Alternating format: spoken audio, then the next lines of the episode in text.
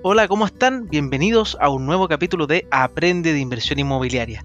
Soy Francisco Ackerman, creador de este podcast y uno de los cofundadores de capitalizarme.com.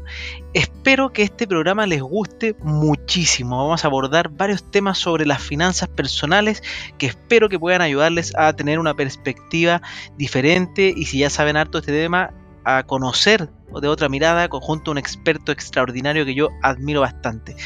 Recuerden que pueden seguirme en mis redes sociales como en LinkedIn o en Instagram por francisco.ackerman o en TikTok, ahora último, como Ackerman87, donde estamos haciendo contenido constante para ayudarlos a tomar buenas decisiones de inversión y aprender también más de la inversión inmobiliaria. Así que vamos por ese capítulo.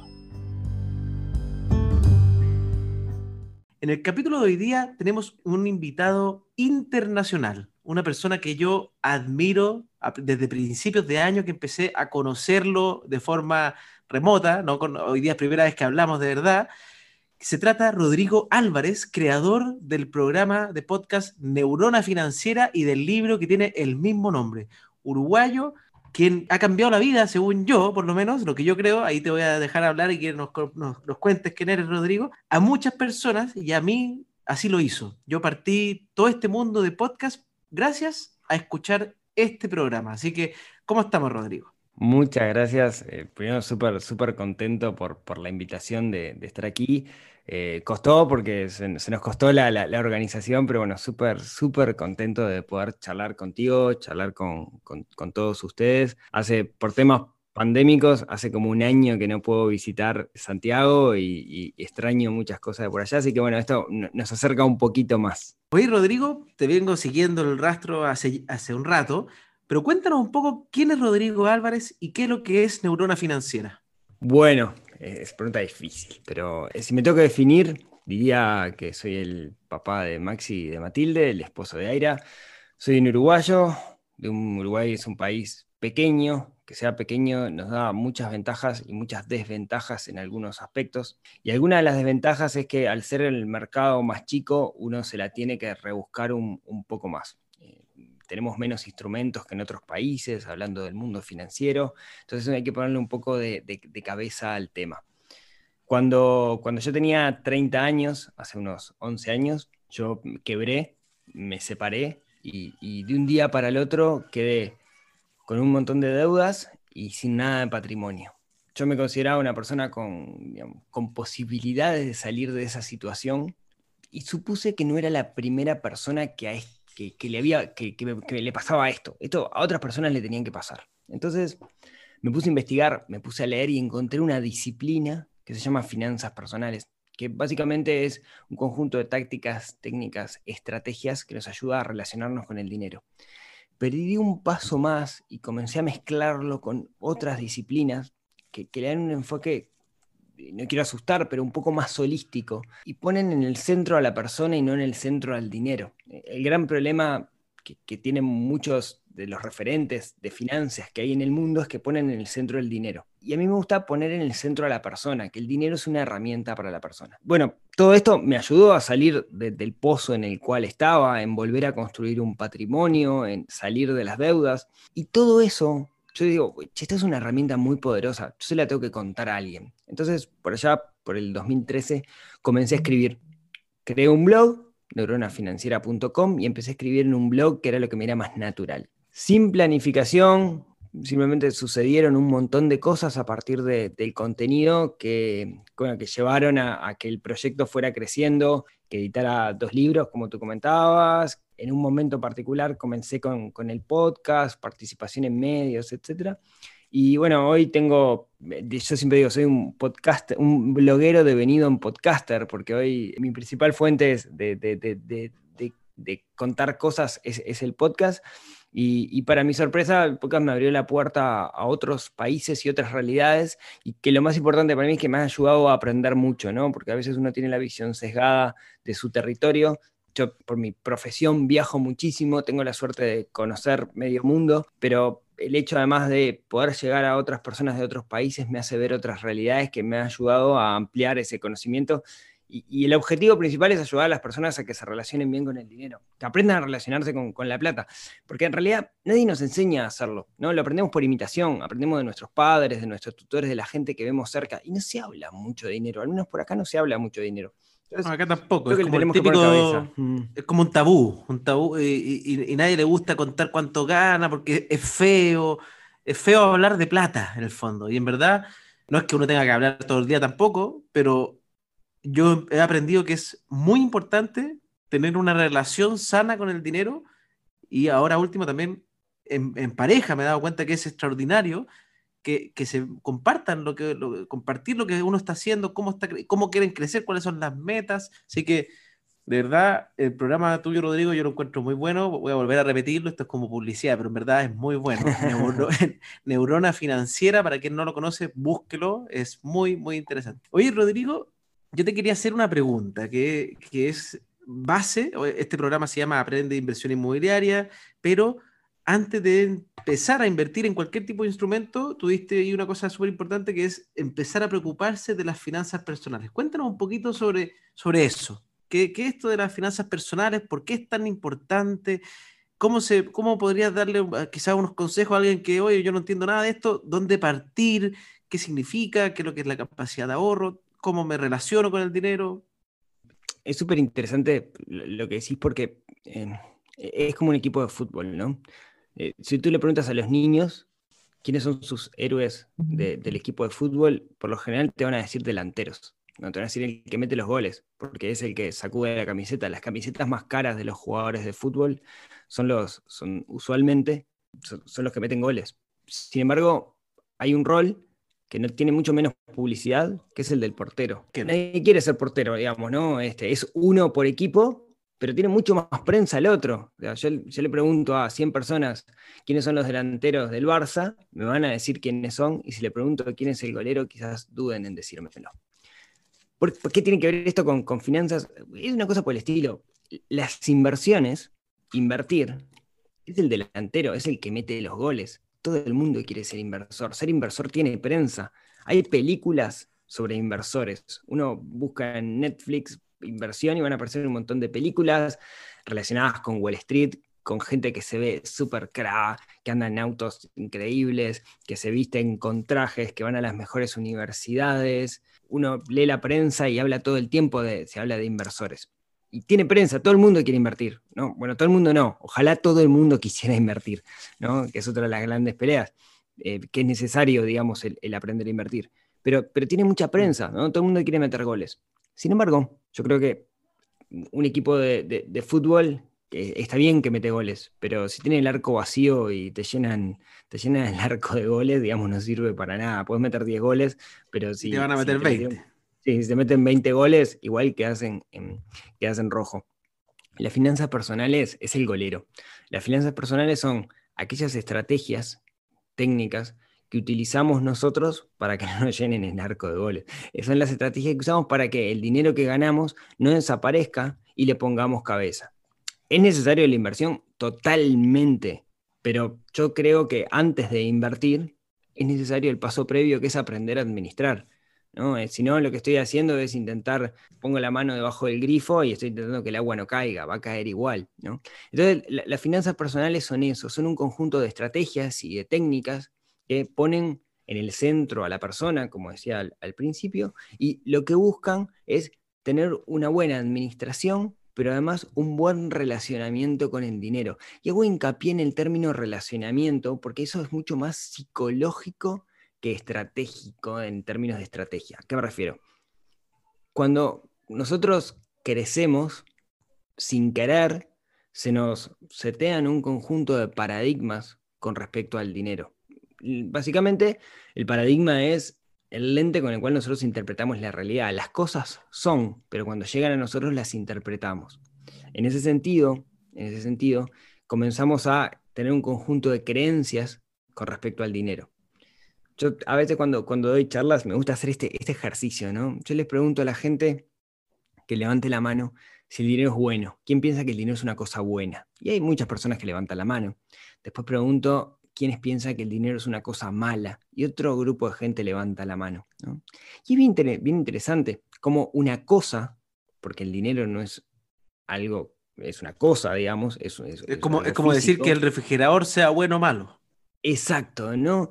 Como la gente le pone alma, ¿no? Cuando vos decís que algo es bueno o malo, lo que estás haciendo le estás poniendo un alma a esa persona, le estás dando vida. Y el dinero es una cosa, ¿no? Entonces, si le hacemos bueno o malo, es como nosotros lo interpretamos o cómo afecta nuestra vida.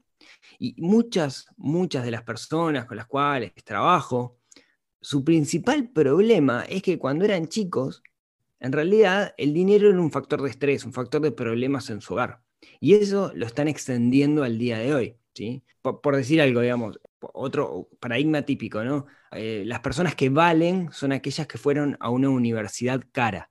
Traigo esto, esto a acotación porque sé que es algo eh, muy común en, Chile, digamos, ¿no? En Chile está esa idea, este, perdón, no, quiero ofender a nadie con esto, pero es muy común en Chile que vos conoces a alguien en un ambiente ejecutivo, decís, eh, hola, soy fulano de tal, y te dice fulano de tal de tal universidad, ¿no? Eh, es como esa idea de, ah, porque fui a una universidad que es cara, en realidad eso implica que soy mejor. Y, en realidad no, tiene, no necesariamente es así. Capaz que sabes más cosas, sí, pero eso no implica que uno sea mejor. Con el dinero pasa una cosa por el estilo. Tendemos a juzgar a las personas por la cantidad de dinero que tienen o por la cantidad de dinero que no tienen y eso nos setea un montón de cosas que estaban mal, porque uno, ahí lo que tenemos que preguntarnos, lo primordial es, ¿qué es lo que hace feliz a la persona? Si tener un patrimonio grande u otra cosa. Yo he conocido personas con muchísimo dinero, pero con muchísimo dinero de los más ricos del país, que son terriblemente infelices, literalmente, y he conocido personas que son muy humildes, que son mucho más felices que ese rico. Entonces, eso nos interpela y nos hace hacernos la pregunta de el tener, el tener dinero, el tener capital, ¿cuál es el objetivo de eso? ¿Es ser feliz o simplemente el hecho de tener una seguridad o un resguardo? Y todas esas preguntas son cosas que las finanzas personales nos hace, nos obliga a hacernos y nos puede dar vuelta todo nuestro sistema de creencias. Por eso me parece que es algo sumamente importante. No es cómo, se calculan los intereses de la tarjeta de crédito, que sí es importante saberlo, o cómo es el sistema francés en un crédito hipotecario, que sí es importante saberlo. Hmm. Eso es parte de las finanzas personales, pero va mucho más allá. De hecho, mencionaste varias cosas súper interesantes. Hay, o sea, varias, varias. Y hay dos cosas que me quedé pegado pensando mientras hablaba. Una es primero que hablaste de esto de, la, de tus compañeros que a veces has tenido, que tiene, tuvieron problemas, por ejemplo, o más que problemas, que el dinero era algo, un factor de estrés cuando, cuando pequeños. Eso es algo que también, para quien está escuchando, tiene un nombre. Eh, o sea, hay, van apareciendo expertos en finanzas personales a lo largo del tiempo, pero hay uno que, que, creó un libro que se llama Los secretos de la mente millonaria, que le puso un nombre a esto, a estas creencias, que se llama las creencias limitantes. Y, justamente ese ejemplo que das es muy parecido, es, sobre ese tema, es, es, cuando uno tiene esta limitación de algo del pasado que hoy día te, no te deja crecer de buena manera y uno no sabe por qué, porque uno tiene que hacer esta retrospectiva para entender cuál es este problema que te, que te tiene amarrado, que te tiene, que por ejemplo es desde que cuando chicos en la mesa se decían que la gente con plata era mala, entonces tú sin querer piensas y le das este valor negativo a tener plata y cuando tienes plata te sientes malo. Entonces, ese tipo de cosas son estas creencias limitantes. Y otra cosa fue esto que dijiste, lo del golero, lo del arquero acá en Chile. Eso, en verdad, yo soy un, ejemplo vivo de la importancia de esto de las finanzas personales, por lo menos con un caso de inversión. ¿Qué pasó? ¿Qué pasó? Porque lo que decía Rodrigo es, uno a veces dice, ah, voy a, eh, voy a invertir, todos queremos invertir, perfecto, yo quería invertir también. Y mi primer departamento me lo compré hace cinco, hace ya creo que seis años atrás. Lo compré, feliz de la... Siete años atrás lo compré. Feliz de la vida, me lo entregaron, genial, lo arrendé, lo tenía alquilado en el fondo, lo digo. Me generaba ingresos todos los meses, que por supuesto, como no era ordenado, nunca los separé a ninguna cuenta y esa plata me la, la gastaba inmediatamente en cualquier cosa. Después de un tiempo ese departamento lo vendí y yo saqué un total de eso, o sea, hice dos cosas, lo refinancié y lo vendí al final, pero entre todo lo que saqué fueron aproximadamente 21 mil dólares. Y esos 21 mil dólares no existen. No los metí en ningún lado, simplemente los claro. Y ahí es donde tú dijiste, ¿por qué? Me metieron goles. De hecho, me metieron más goles de los que yo, los que yo hice, porque gané todo ese dinero, pero eh, a fin de cuentas, de todos los años, hasta el año pasado yo venía acumulando deuda en mis cuentas, porque dejaba que me metieran goles por no preocuparme de mis finanzas personales. Y este año ha sido el primer año donde también he metido buenos goles, he invertido súper bien, pero ahora no me están metiendo goles. Estoy terminando en azul el año, recuperándome de todas las deudas y teniendo ahorros, y en solo un año. Y he vivido cinco, seis, o sea, mi vida laboral debe haber empezado a los 22, donde en verdad yo creo que no hay ningún año que yo en verdad no hubiera podido ahorrar, porque siempre yo, yo vivía en una casa, me conseguía una casa más barata, mucho más barata de lo que yo ganaba. uno podría decir, ah, qué bueno, ¿te pusiste a ahorrar? No. Asado, salida, salía a comer, invitaba, en esa época soltero, invitaba a mujeres a restaurantes. O sea, lo, que a uno se le ocurra, uno cuando tiene, cuando tiene la intención de gastar, créanme que es muy fácil. Y eso, ese gasto innecesario, me hizo mucho sentido con lo que dijiste de, de que metan los goles que uno se lo automete al final, porque aparte ni siquiera es que te meten los goles, uno como que se vuelve bueno para hacer auto, autogoles.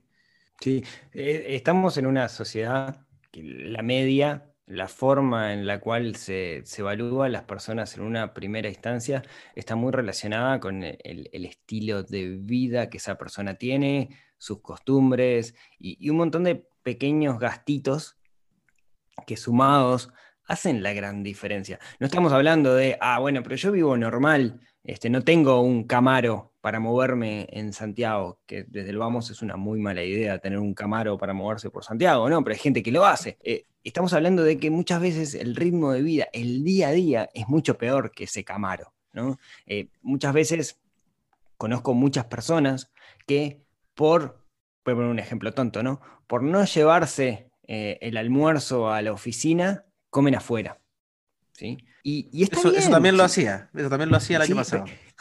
Y, quizás está bien, digamos, no, se puede juzgar, ¿no? Uno lo que aprende acá es que cada situación es distinta, pero un caso hipotético de una persona que quizás llega al final de mes en, negativo o empata, digamos, ¿no? o sea, que se gasta todo el dinero que, que gana, en realidad, un simple cambio que es me llevo una lanchera con la comida y como en la cocina de, mi oficina, te puedo hacer ahorrar un montón de plata, en particular si lo vemos anualizado. Además de ayudarte a comer mejor, a no meter ese postre con dulce que te ayuda a subir, de peso, etcétera, etcétera. Entonces, ¿pero qué? Está mal visto. O sea, porque uno ve a alguien con su lanchera y dice, ah, mira, es, es un obrero.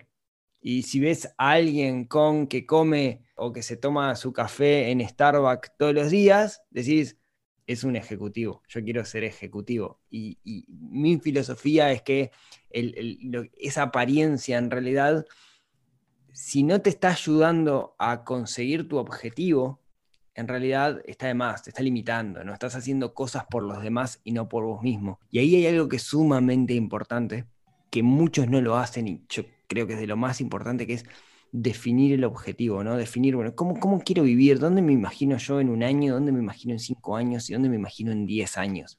Esa definición de objetivos lo es todo, porque es una brújula que te permite saber dónde está tu norte y cada decisión que tomes va a estar incidida por esa brújula, va a estar incidido por ese norte.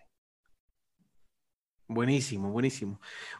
Rodrigo, una pregunta que me imagino que te la deben hacer mucho, porque a mí empecé recién este año y ya me la están haciendo en varias partes, que es la, clásica pregunta, ya, qué lindo todo esto de las finanzas personales, pero bueno, ¿y dónde se invierte entonces? No sé si te han hecho esa pregunta y ahí obviamente la respuesta no, no, hay un, no hay un dónde, según yo, sino que hay un... Todos los días, todos los días. Eh, más, antes, antes, antes de comenzar esto me llegó un WhatsApp de, de una amiga este, diciéndome, che, ¿sabes que tengo este sobrante de plata? ¿En qué le invierto? Y siempre mi respuesta es la misma mi respuesta es ¿para qué? Porque el, mecanismo, mecanismos de inversión hay muchos. ¿no? Hay, un montón de más riesgo, de menos riesgo, asociados con distintos este, mercados verticales, el mundo financiero, el mundo inmobiliario, el mundo de las criptomonedas, la bolsa, eh, la economía real. Hay un montón de cosas. Ahora, cada mecanismo uno lo puede, eh, lo, que, lo que se suele hacer cuando uno piensa, ah, le dicen un mecanismo, lo primero que pensás es rentabilidad. tengo este mecanismo, ¿cuánto paga? Un 10, un 12, un 14, un 5, un 3. Entonces vos decís, bueno, dependiendo de cuánto paga, tiene cierto riesgo y ahí tomas la decisión. Ahora, para mí hay un error conceptual que es, no se puede evaluar un mecanismo de inversión solo, sino que lo que hay que evaluar es el par mecanismo-persona. O sea, tenemos que hacer un mix entre ambos y en función de eso saber si el mecanismo funciona o no funciona para ti, porque no es, no es algo genérico. Entonces, cuando a mí me preguntan en qué invertir, lo primero que pregunto es ¿para qué lo querés? Porque esa pregunta de ¿para qué? Ya te limita un montón y te define un montón de mecanismos, porque no es lo mismo una persona que quiera dedicarle tiempo a su inversión que una persona que no quiera dedicarle tiempo. Pongamos un ejemplo del mundo inmobiliario. Yo quiero comprar una vivienda para rentarla. ¿Qué implica, ¿Qué implica eso? Bueno, implica que voy a tener que tener cierta atención sobre ese inmueble, porque si yo quiero hacer la administración, eh, yo me tengo que encargar de, eh, no sé, renovar los contratos, de que si se rompe algo me llame el, inquilino y me diga se me rompió el caño de agua, necesito que lo arreglen, etc. Y cierto tiempo de mi parte va a dedicar. Ahora, si yo no tengo ese tiempo, no puedo meterme en ese, en ese negocio. Porque si me meto en ese negocio, o lo tercerizo con alguien, o voy a quedar en falta con la persona en la cual estoy, le estoy rentando el, apartamento, porque se le rompe el caño, yo no le puedo responder, porque estoy todo el día muy ocupado en mi trabajo de 14 horas por día, voy a quedar mal. Entonces, cuando yo digo que tenemos que analizar el par persona-mecanismo, tengo que tener en cuenta esos factores para determinar, digamos, en qué es en lo cual yo debería invertir. Entonces, eh, eh, siempre la pregunta es ¿para qué? Y la segunda, la segunda y la respuesta después del ¿para qué? es depende depende de un montón de, factores. Lo que sí considero que invertir es una necesidad, es una obligación que tenemos nosotros. Quien, quien dentro de 10 años no esté invirtiendo se va a arrepentir, porque todos los sistemas previsionales están parados arriba de, una gelatina, ¿no?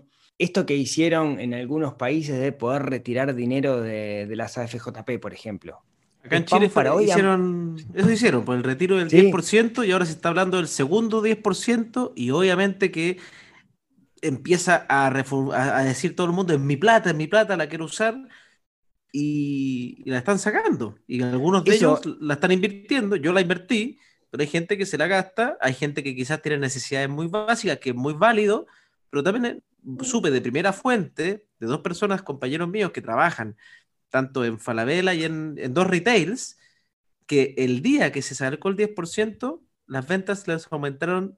Claro, es, increíble. Y, eso, digamos, como siempre, no se pueden juzgar casos particulares y cada uno tendrá sus, temas, pero es pan para hoy, hambre para mañana, porque las, las FJP lo que están haciendo es invirtiendo ese dinero para que vos llegues al momento de tu retiro, para que tengas un retiro adecuado. Y, en esa carrera lo que juega es el tiempo.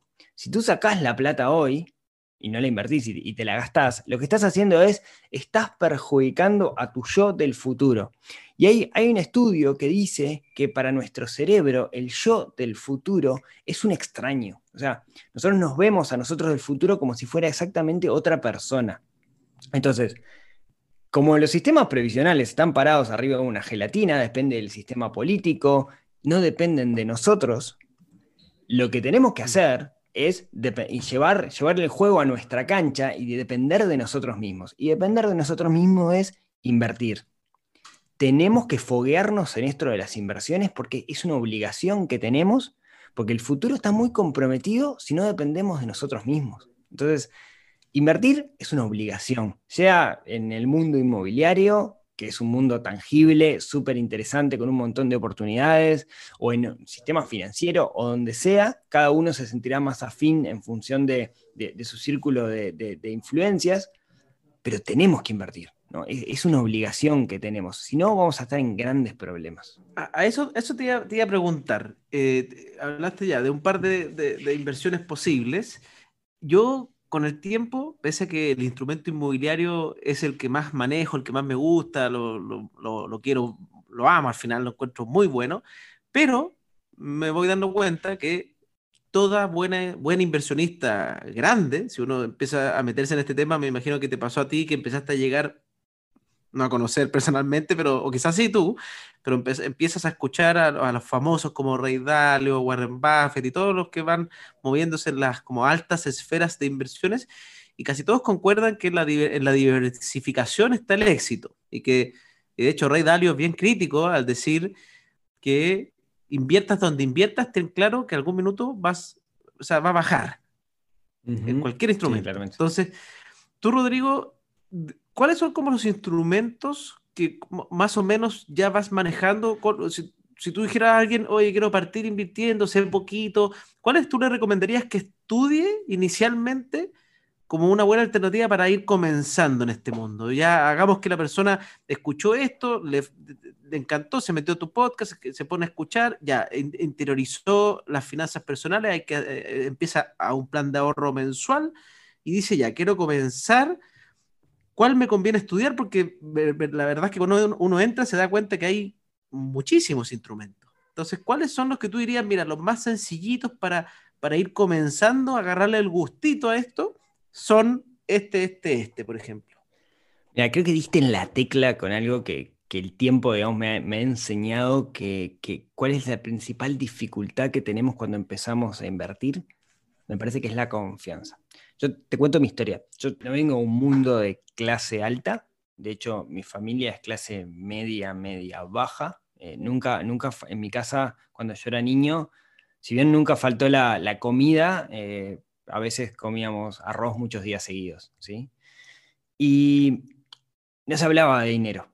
Para mí este fue un mundo nuevo. Y yo comencé este camino por las finanzas personales. Y, y en un momento, en un momento llegué a que necesitaba invertir.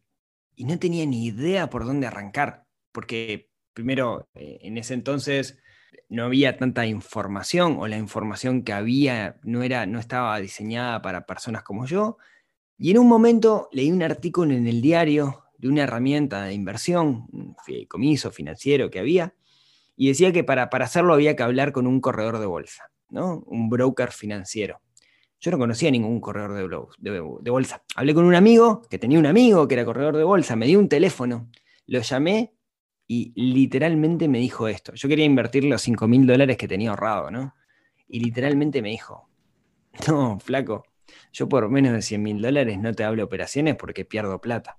Sí, con ese tono me lo dijo y me quedó como grabado a fuego. Y yo dije, bueno, para invertir, para ser un inversor, tengo que tener al menos 100 mil dólares y no los tengo. No puedo invertir. Tendré que juntar 100 mil dólares para poder invertir. Y me di cuenta que era una falacia eso. ¿sí? Efectivamente. Entonces, lo que descubrí, lo que descubrí, seguí investigando y descubrí que existen una herramienta que no es una, herramienta de gran rentabilidad, pero prácticamente en todos los países hay, que es lo que se le llama los fondos comunes de inversión. Una institución financiera o un intermediario financiero hace un pool de un conjunto de, instrumentos y lo que vende son cuotapartes de esos instrumentos. Entonces, no sé, por ejemplo, acá, serían los fondos mutuos, me imagino. Exacto, sí, es un fondo mutuo. No sé, por ejemplo, acá hay un operador que es Sura, que también está en Chile, que seguramente ah, lo haga, administrar el fondo de inversión no da la gran rentabilidad, con suerte le gana la inflación o un puntito más, pero tiene algo que es increíble, que permite invertir con muy poco dinero. Y uno dice, bueno, está, pero no tengo la gran rentabilidad, ¿dónde está el chiste de esto? El chiste está en que te permite con poco dinero hacer la primera inversión. Yo les cuento lo que me pasó a mí. Yo cuando decidí en qué invertir, tenía que hacer una transferencia bancaria. Tenía que ir al banco a hacer la transferencia porque por distintas razones no la podía hacer online demoré dos semanas en hacer esa transferencia. Y no porque demorara dos semanas hacer la transferencia, sino porque todos los días encontraba una excusa. Todos los días algo me impedía ir al banco a dos minutos de mi oficina y en el banco hacer la transferencia. ¿Qué era? Mis miedos. El miedo que yo tenía a invertir, el miedo a sacar dinero de mi cuenta y ponerla en otro lado. Después que hice eso, Después que pasé el primer pozo, se me hizo todo mucho más fácil, porque cuando vi la primera rentabilidad, cuando vi el primer peso de rentabilidad que se me generaba, dije, uy, y le agarré el gustito. Y fui asumiendo más riesgos e invertir montos más grandes. Pero me costó dos semanas dar el primer paso. Y te das cuenta también, cuando obtenés ese, ese primer peso de rentabilidad, la cantidad de dinero que estás perdiendo cuando tenés plata parada Hoy estoy en un momento donde tener dinero parado es, sentís que estás perdiendo dinero. ¿sí? Entonces, a, tu pregunta, la recomendación es buscar algún mecanismo sencillo, no preocuparse mucho por la rentabilidad, siempre y cuando le gana la inflación, si estamos hablando en moneda local, pero animarse. Después que te animás al primero, se te abre un mundo de posibilidades. Perfecto. Yo ahí voy a aprovechar de complementar de los que yo voy conociendo acá en Chile, para quien está escuchando, qué instrumentos han sido interesantes que he evaluado. Primero que está la, la cuenta 2, que es la cuenta que manejan las AFP. Puede ser que hoy día no estén exitosas las AFP desde el punto de vista mediático, porque hay varias campañas dando, en el fondo mostrando cosas, pero la verdad es que las administradoras de fondo en Chile han manejado la plata de una manera muy, muy eficiente en los últimos 30 años. Y la cuenta 2, eh, uno pone esta plata en, esta, en, estos mismos fondos donde se van las pensiones de los chilenos, pero puedes sacarlas cuando tú quieras. Obviamente no tiene los incentivos tributarios que tiene quizá una PB, algo pensado para la jubilación, pero tiene la liquidez. No con el objetivo de que tú la saques siempre, pero, pero está ahí disponible y creciendo a un promedio, los últimos 30 años va como en un 5, 5,5, dependiendo del riesgo del, del fondo, y cobran muy bajo. Ahí también es importante que siempre miren las comisiones. No sirve de nada que un instrumento te rente mucho si te cobra la mitad por rentar. Entonces, uno tiene que hacer esa raya para la suma. A mí, por ejemplo, yo tengo una cuenta en una FP, o sea, en, en la cuenta 2, me cobran un 0,2% de comisiones, o sea, es algo bien bajito para la rentabilidad que tiene. En este año ya voy en un 8, yo creo que eso es algo atípico, probablemente porque me metí la plata de justamente el retiro del 10% y la cosa va, va bien, pero no quiere decir que va a seguir. Lo normal es esperar que a largo plazo sea un 5% anual. Y después de eso están obviamente los fondos mutuos, que son muy versátiles, muy distintos, dependiendo del nivel de riesgo y Hoy día más estoy estudiando las empresas nuevas que están surgiendo, que simulan un poco lo que, hace, lo que pasa en Estados Unidos con un Vanguard, pero a nivel local y, más caro, pero esperemos que vayan creciendo, como un Fintual, que administra plata en Estados Unidos y en Chile, entonces bien interesante y, y, ahí le han aparecido varias empresas que están siguiendo el mismo camino, pero lo bueno es que dan apertura. Y justamente antes, cuando uno quería invertir, pasaba que uno iba y dice, no, es que con menos de 20 mil, de 50 mil dólares, ni siquiera te conversaban. Lo cual para mí era muy feo. Y estas te dejan abrir la cuenta al tiro, con un peso. Sí, que, quizás no dan la gran rentabilidad, pero te ayudan a, cruzar el puente, ¿no? Y, esto es, un tema de logística. Uno primero tiene que dar el pasito, después el siguiente, después el siguiente, y el paso más importante es, es el primero. ¿Sí? Eso por eso es sumamente importante. Una cosa que comentabas al, pasar y me parece que vale la pena decirlo, hay un concepto dentro de la matemática financiera que no quiero asustar, que es el concepto de interés compuesto. El interés compuesto lo que dice es, eh, en contraposición del interés simple, el interés simple es cuando yo tengo un mecanismo de inversión, ese mecanismo de inversión genera una rentabilidad yo me la puedo comer esa rentabilidad, ¿no? Me la puedo gastar en, no sé, en, en, comida, puedo sacar esa plata o la puedo dejar adentro del mecanismo. Si la saco, ejemplo típico, un inmueble, ¿no? Yo tengo el inmueble, lo rento, todos los meses me paga una renta, y yo esa renta, digamos, puedo, sí, la puedo guardar, pero no la puedo reinvertir en el propio inmueble. El interés compuesto lo que dice es, yo dejo el dinero dentro del propio sistema que se reinvierta. Lo interesante del interés compuesto es que incide en el tiempo. Cuanto más tiempo yo tenga el dinero ahí adentro del sistema, cuando yo no haga retiros, lo que va a hacer ese, ese sistema, ese fondo, es crecer más, crecer de una forma exponencial en función de la cantidad de años. Y eso es lo que, los que juegan las, las AFPs, ¿no? Yo decía AFJP, pero FJP se llamaba en Argentina, AFP es en Chile, AFAP es acá en Uruguay. Las AFP juegan con el tiempo, juegan que esa rentabilidad que se obtiene se reinvierta. Y eso es lo que hace crecer. Por eso cuanto antes comencemos a hacerlo, mejor. Y cuanto hagamos, cuando hacemos retiros, lo que estoy haciendo es disminuir ese, ese capital. Por eso a mí lo del retiro me parece una, una, mala idea, a menos que lo inviertas. Si vos lo invertís y podés asumir más riesgo y sacar más rentabilidad que la FP, sos un crack, es, es lo que hay que hacer. Si no lo podés hacer y no lo necesitas para comer el día de hoy, no te vayas a comprar un televisor. Buenísimo, ya yo voy a ir dándole un poquito un cierre a esto, pero última, última pregunta, Rodrigo, porque en verdad me dan ganas de hablar muchas cosas, pero la idea es, hacer que los, capítulos vayan acotándose. Pero tenemos entonces el primer tema de la mentalidad, de, aprender de finanzas personales, después de cómo tomar esta primera decisión de cómo comenzar. Y si tú pudieras recomendar dos cositas, en verdad. Uno, ¿qué opinas de la inversión inmobiliaria en sí? Para saber tu punto de vista de, una persona que, está en otro país, ¿qué, qué, opinas sobre eso? Y dos, me gustaría si tú conoces ¿Y recomiendas algún libro o audiolibro que puedas darle como primera, primera aproximación a este mundo de finanzas personales a los que están escuchando? Eh, empiezo por la, por la última, digamos. Este, acá esto es autobombo.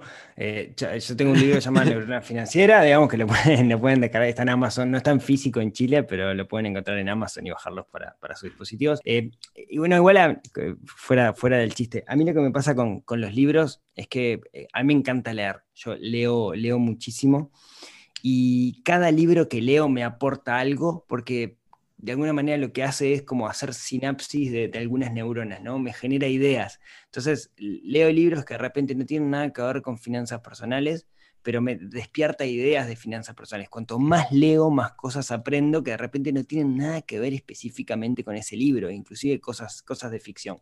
Así que la recomendación es, leer mucho. Eh, hay autores clásicos de finanzas personales, eh, Napoleón Hill, Kiyosaki, con, muchos tengo eh, mis diferencias en, algunas cosas porque hacen girar quizás demasiado en torno al dinero y no en torno a la, persona, pero la, recomendación es leer, ¿sí? lean cualquier cosa que encuentren sobre el tema porque me parece que, aporta.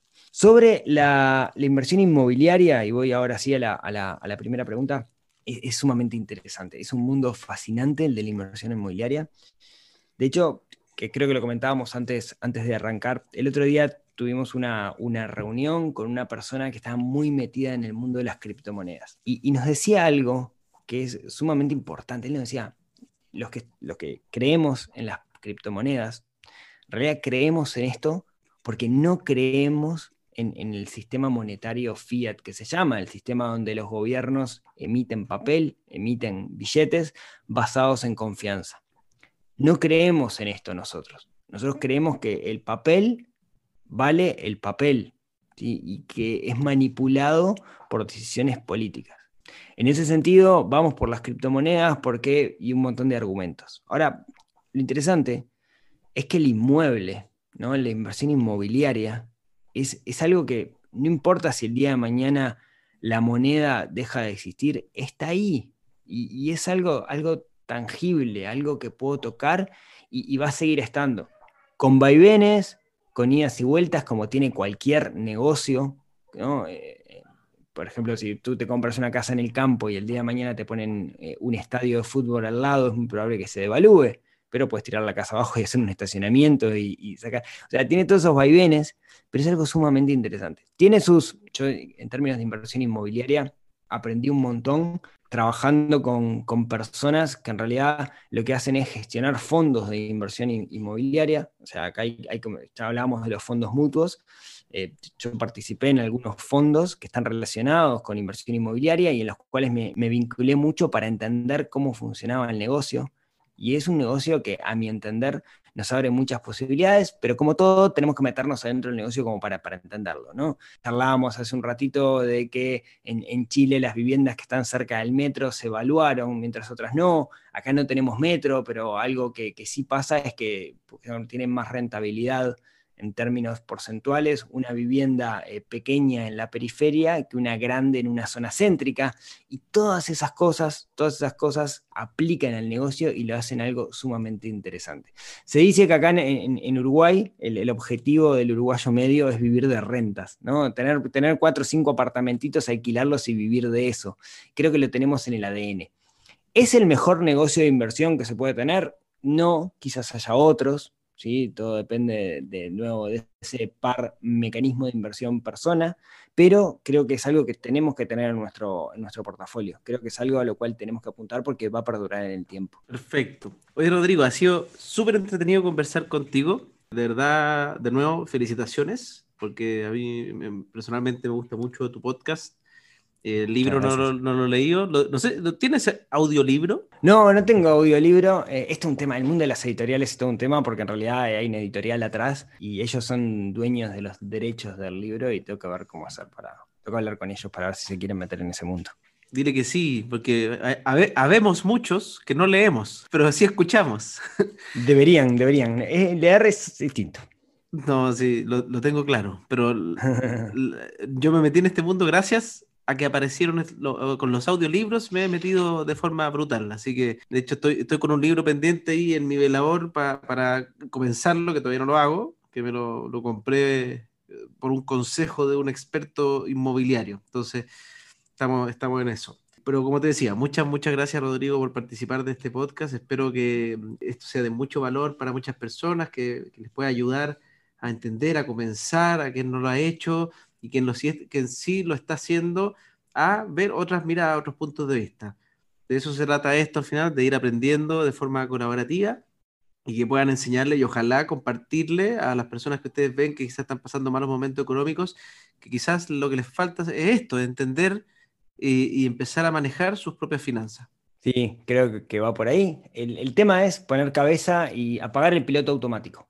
Vivimos en piloto automático en un, montón de aspectos. El financiero es, uno más en los cuales vivimos en piloto automático. La cuestión es apagar el piloto automático, dejar de echarle la culpa a la tormenta que tenemos afuera y tomar el, volante de nuestra vida, de nuestras decisiones y hacernos responsables. Este es un tema de responsabilidad al final de cuentas. Ah, Rodrigo, última, última pregunta. ¿Dónde te pueden ubicar si alguien quiere eh, conocerte? ¿Cuál es tu sitio web, Neurona Financiera? Eh, a ver, si alguien quiere venir a pegar, estoy en el web, me encuentran en Montevideo, pero sí, o a darme la mano, mejor. Pero no, eh, si quieren encontrarme en medios digitales, pueden encontrarme en neuronafinanciera.com. En Spotify o en cualquier reproductor de, podcast que encuentren por ahí está Neurona Financiera o en redes sociales también, Facebook, Instagram, Neurona Financiera. Perfecto. Ahora sí que sí, nos vemos. Un abrazo a todos.